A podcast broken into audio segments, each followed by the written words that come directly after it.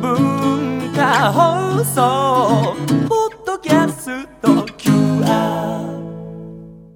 火曜日のこの時間はリスナーご意見番いいねっか新潟。リスナーのあなたに知っていただきたい新潟県についての情報をお届けしております。あなたにも一緒に考えていただきたい新潟県についてのクイズもあります。最後までお付き合いください。今日は新潟の居酒屋事情です。日本酒が好きな方、新潟の郷土料理に興味のある方、そして近いうちに新潟へ行く予定がある方、今日のいいねっか新潟は要チェックですよ。新潟県は日本酒の消費量が全国第1位。県内におよそ90もの酒蔵がありまして、それぞれ個性あふれる味わいが楽しめます。久保田八海山、締め張り鶴、菊水、上善、水のごとし、全国的にも有名な地酒がずらりです。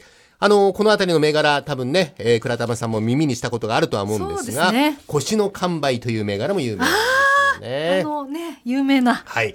新潟の美味しいもの、お酒を楽しむなら、やはり本場が一番です。新潟市の中心部では実にたくさんの居酒屋、飲みどころが立ち並んでいて、それぞれのお店とともに、越後の美味しい食材を生かした料理、バラエティ豊かな地酒のラインナップで味を競っております。まず、新潟駅に着いたらよ、立ち寄っていただきたいのが、新潟駅前楽天地。まあ、一角には昔懐かしい大衆居酒屋が軒を連ねるレトロな雰囲気の飲み屋街もあります。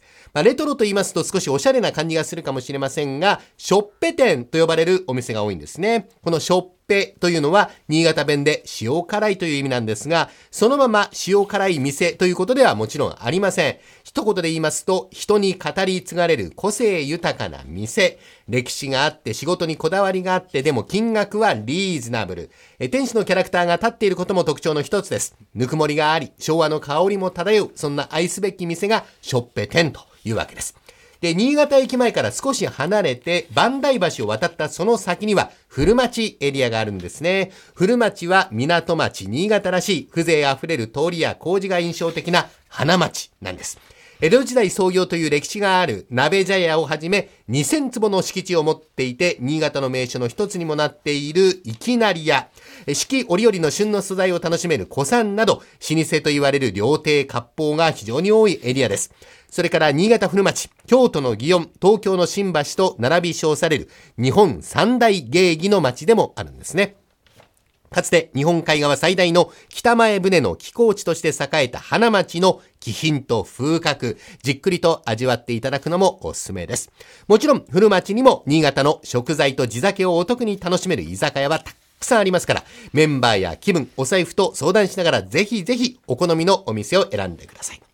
それではここでクイズに行きましょう。居酒屋の定番メニューといえば鶏の唐揚げ。大竹さんも必ず頼むめ定番メニューですが、はいはい新潟県では味付きの鶏の唐揚げも人気です。それは何味の唐揚げが人気なんでしょうか？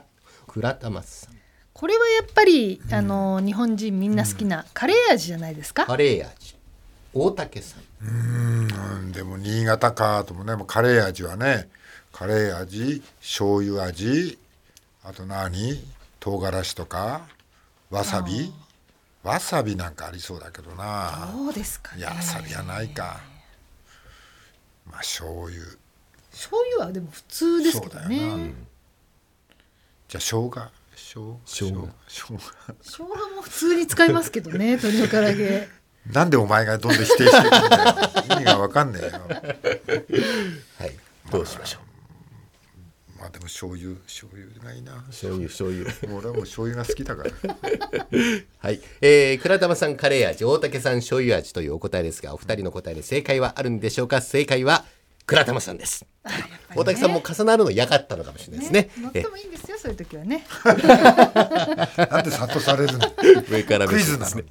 えー新潟では鶏の半身にカレー粉をまぶして豪快に揚げた唐揚げ半身揚げ。これがあの人気で定番だそうです。ボリューム満点ですがビール片手で女性でもペロリと召し上がることができる。大変人気があるということなんですね。はいえー、ということで、えー今日のいいねっか新潟は、えー新潟の居酒屋事情をご紹介しました。来週以降もこの時間は新潟県の情報をお伝えしていきます。楽しみにしていてください。このいいねっか新潟のコーナー、文化放送のホームページで、ポッドキャスト配信されています。ぜひお聞きいただいて、新潟県について詳しくなってください。そして、いいねっか新潟で取り上げた内容をさらに詳しくご紹介している公式ウェブサイト、ウェブ版いいねっか新潟と公式 Facebook もあるんですね。ぜひ放送と合わせてお楽しみください。この時間はリスナーご意見版いいねっか新潟をお届けしました。